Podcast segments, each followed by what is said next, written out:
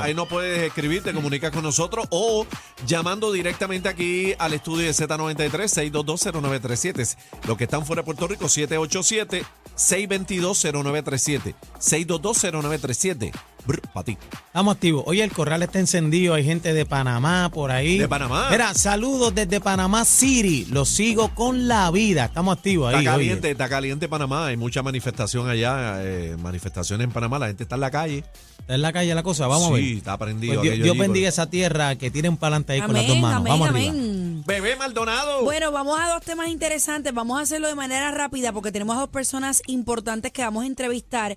Eh, no es un secreto, gente, que la ola del COVID pudiera aumentar a causa de muchos eventos que se están dando, sobre todo en el mes de julio. Ustedes saben que en el verano pues se hace mucha actividad multitudinaria. Eh, funcionarios advierten también que los síntomas del COVID pudieran estar cambiando. ¿Cómo? Para eso tengo a la doctora en línea. Ella se llama Iris Cardona. Buenas tardes, Iris. Bienvenida, Iri, a la Buenas mañana. tardes. Muchas gracias eh, por la invitación. Buenas tardes a todos. Iris, eh, como mencioné ahorita, eh, aparentemente hay un alza del COVID, hay síntomas que han cambiado, ya no solamente es tos y fiebre, hay algo más. Háblame un poquito sobre este tema, por favor. Sí, bueno, tenemos, eh, no es secreto, realmente desde marzo llevamos una oleada provocada por la variante Omicron del SARS-CoV-2.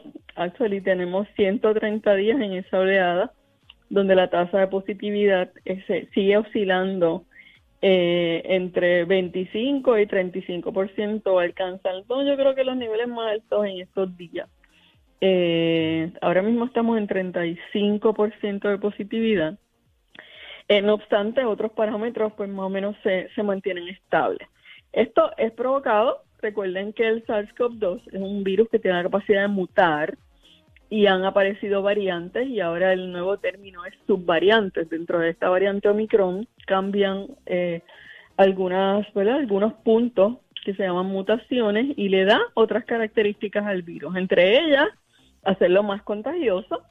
Estamos hablando específicamente de las subvariantes de Omicron BA.4 y BA.5 ¿Cómo? que están circulando en Ah, Estados Así que se Unidos llama ahora. Así que se llaman. Bea. BA4, B, decir, BA4, BA5. Hace unos meses tuvimos BA2, BA2.12. Eh, esto se le dan, ¿verdad? Son unos números que dan los científicos de acuerdo a, a cómo se identifica eh, en la vigilancia genómica, o sea, que miran las mutaciones genéticas que el virus presenta está circulando con predominancia en todo el este de Estados Unidos la BA4 y la BA5. Y Puerto Rico, pues ya tenemos, con esas dos tenemos eh, la mitad o un poco más de la mitad de todas las, las cepas que se están secuenciando están siendo BA4 o BA5. Doctora, cuando me hablan, trae- ay, perdona que le interrumpa, cuando me hablan Sí. de, de cambios en lo, en, ¿verdad? en los síntomas, ¿de qué estamos hablando? Bueno, recuerden que el COVID daba fiebre, sigue dando ¿verdad? en algunos casos fiebre y síntomas predominantemente respiratorios. Ahora se está viendo, con Omicron específicamente, eh, más síntomas de tipo gastrointestinales, Hmm. síntomas sistémicos de cansancio. No todos los pacientes están presentando igual. Y lo otro que se está eh, viendo, quizás con un poco más eh, de prominancia, es que tenemos pacientes que se están reinfectando. Se dice que este Omicron te pudo haber dado en diciembre, enero, y ahora podrías tenerlo de nuevo. Yo conozco personas que le han dado la- hasta cuatro veces con tu y vacuna. Sí. Bueno, eso puede pasar, eso no es lo común, no es lo común, son, son casos más raros, pero eh, es- es- el- la persona que le dio la cepa original a principios de la epidemia o le dio allá en los meses de noviembre, diciembre, podrían experimentar, o sea, reinfectarse con esta Omicron, particularmente si es BA5. Okay. Los casos eh, empezaron a, ¿verdad? A- aunque se han mantenido, es como un aumento que no es exponencial, a diferencia de lo que se veía el año pasado cada vez que viene una variante nueva. Este es más, más sosegado, pero persistente. Llevamos 130 días con una positividad cercana al entre el 25 y el 30%, eso es muchísimo. Eh, hemos podido controlar la cantidad de personas que tienen problemas y llega al hospital. Eh, incluso la mortalidad no es tan alta como lo que vimos en el mes de febrero. ¿De cuánto Eh, estamos ahora mismo? Bueno, el, el- el promedio de muertes, ¿verdad? Entre 5 y 7 eh, defunciones que se notifican. Hemos tenido días que sobrepasan las 10, pero si nos remontamos al pasado, tuvimos días de sobre 25, 30 Sí, lo muertes. recuerdo. Este, o sea que eso no es que no exista, eh, hemos podido, lo estamos como aguantando, estamos empujando para aguantar, Sí, pero se Y ha mantenido mensaje. persistente. pero persiste, o sea, el COVID no se ha ido, eh, circula entre nosotros, todos tenemos riesgo, unos más que a otros, de acuerdo a las actividades que usted decida participar, y ahí es que viene el mensaje. Doctora, y, Está probado, sí. y perdona que le interrumpa, tenemos la situación también del virus, ¿verdad? De la viruela del mono. Eh, más, todavía no hemos podido salir de la pandemia, ¿verdad? Por el COVID-19. Eh, le pregunto, posiblemente nos enfrentamos a un posible lockdown. No, en este momento yo, yo no creo. Eh, los casos están aumentando a nivel mundial, pero como les digo, la presentación es distinta y la, eh, disponibilidad de tratamientos e intervenciones tempranas que hace dos años no habían, modifican eso. Los lockdowns en un momento dado eh, se llaman, eh, una porque todo se desconocía, no había alternativas de tratamiento y en muchos países del mundo los sistemas ¿verdad? de atención de salud eh, se vieron gravemente afectados y en algunos casos colapsaron al punto que no podían atender los pacientes y tenían que tomar unas decisiones difíciles. Puerto Rico no ha vivido eso, gracias a Dios y a los esfuerzos iniciales de esos lockdowns y todas las restricciones.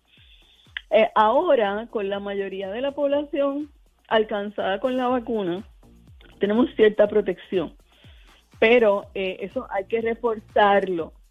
Este mensaje yo quiero que todo el mundo lo entienda. Usted se vacunó con dos dosis de la vacuna, pero han pasado más de cinco o seis meses.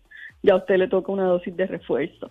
Usted tiene más de 50 años eh, o tiene su nivel, su sistema inmunológico comprometido, Comprometido. por la razón que sea, tratamiento de cáncer, enfermedades inflamatorias, ciertas medicinas, y usted tiene tres dosis, pero ya han pasado cuatro meses, le toca la- una cuarta dosis. Y como siempre hemos dicho, Sí. doctora, la, la salvación es, es individual. Estamos cortitas de tiempo, doctora. Gracias por estar con nosotros. La doctora Iris. Cardona. Eh, vamos como por otra parte, para complicar más la cosa, escasez de técnicos de sala de operaciones complica el panorama en el centro médico.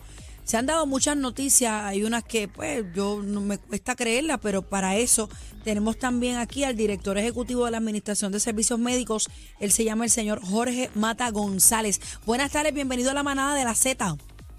Saludos, muy buenas tardes y muy buenas tardes a todos los radio escucha. ¡Epa! Buenas tardes, bienvenido. Está pompeado, Jorge. Está Jorge, pompeado. hábleme, hábleme claro como de Country Club o de Parcela Falú. Está complicada la cosa, tenemos médicos. ¿Cuál es el panorama real que hay ahora mismo en Puerto Rico sobre este tema? Sí, estamos en una semana complicada en centro médico, mayormente porque es una semana que tuvimos dos días de fiesta.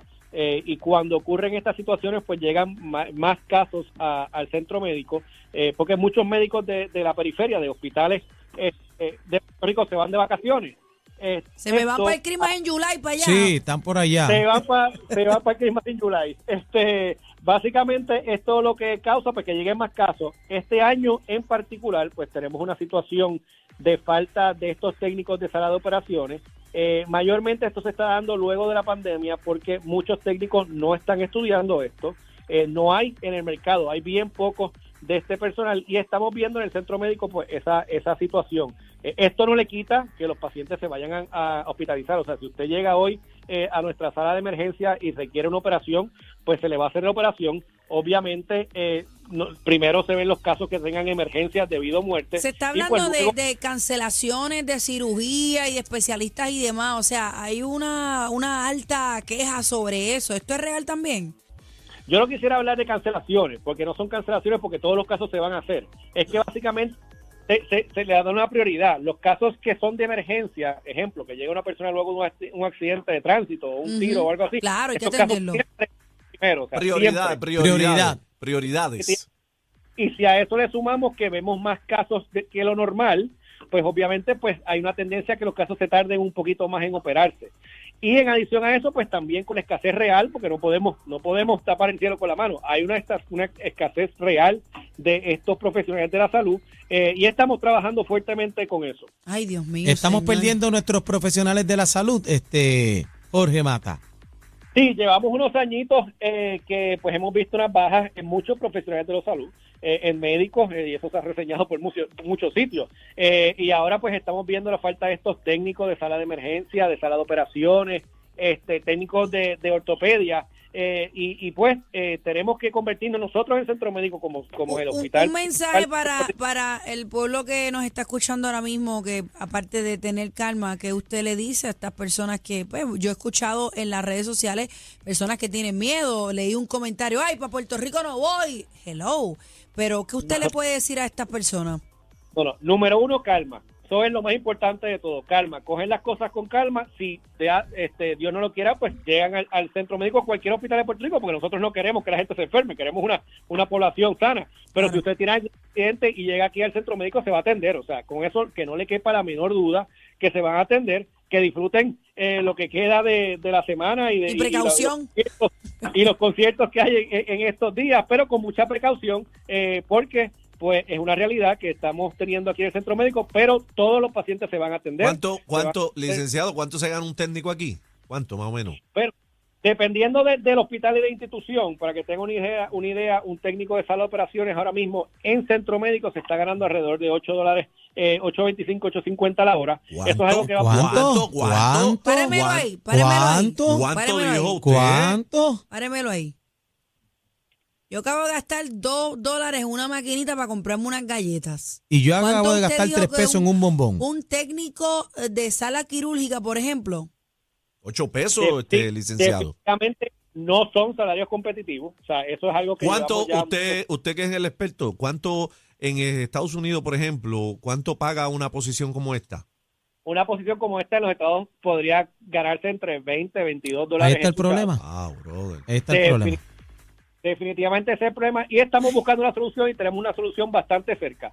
E- ejemplo, ¿Cuál es? este, ¿qué hemos hecho? Eh, desde sabíamos que esta situación llevaba eh, cuajándose eh, hace ya unos meses y pedimos el presu- en el presupuesto nuevo que empezó apenas ahora, hace dos semanas, el primero de julio, habíamos pedido dinero adicional para este para estos profesionales de la salud y se nos dio, se nos dio el dinero, o sea que las próximas semanas todo este personal va a estar recibiendo un aumento, no, desgraciadamente no vamos a llegar a los 20 dólares, este estamos hablando de 11, 11 dólares y medio, 12 dólares, pero de 8 Ya, a 11 rayos. pues es, es un buen comienzo. 12, Eh, bueno, 12, a 20. yo- pues, de- 12 está bien, más o un menos 15, un 15, 15. Un- un- Y, eso y no es- llega a eso 15, es no llega a efec- 15. Eso es efectivo O- ojalá pudiéramos llegar, Habla- llegar. Cuando usted dice, cuando usted dice que conseguimos ese dinero, ¿quién, quién del el gobierno, este, alguna agencia, como en la vuelta federal, Sí, eso federal o qué? No, básicamente cómo funciona esto, pues cuando se cuando se prepara el presupuesto, pues se le pide a OGP, a Fortaleza, a la Junta de Control Fiscal, este el dinero porque claramente nosotros no lo generamos aquí en el centro médico. Eso es centro médico- efectivo cuando, Jorge Mata, ¿cuándo es? Esto es efectivo primero de julio, o sea, eh, hace dos, tres semanas atrás, los aumentos se van a empezar a ver. Eh, recuérdense que hay un, un trámite administrativo, en lo que pues llega, este, se entra a la cuenta del- de, la persona y todas esas Claro. cosas. Los, los cambios se van a empezar a ver en las próximas O sea, semanas, que, pero va a que ser- es retroactivo, le van a pagar retroactivo.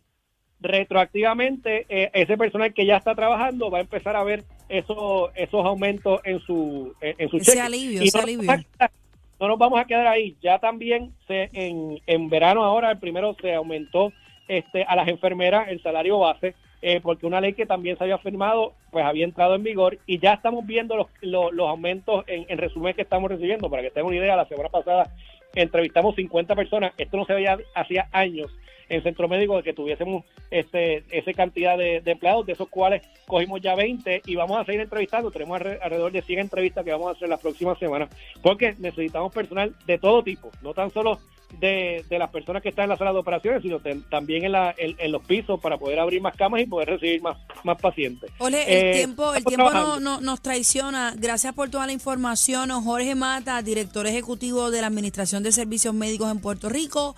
La manada de la Z, señores. Gracias, licenciado. Abrazo. A órdenes siempre. Gracias por la sintonía. Brr, Zeta.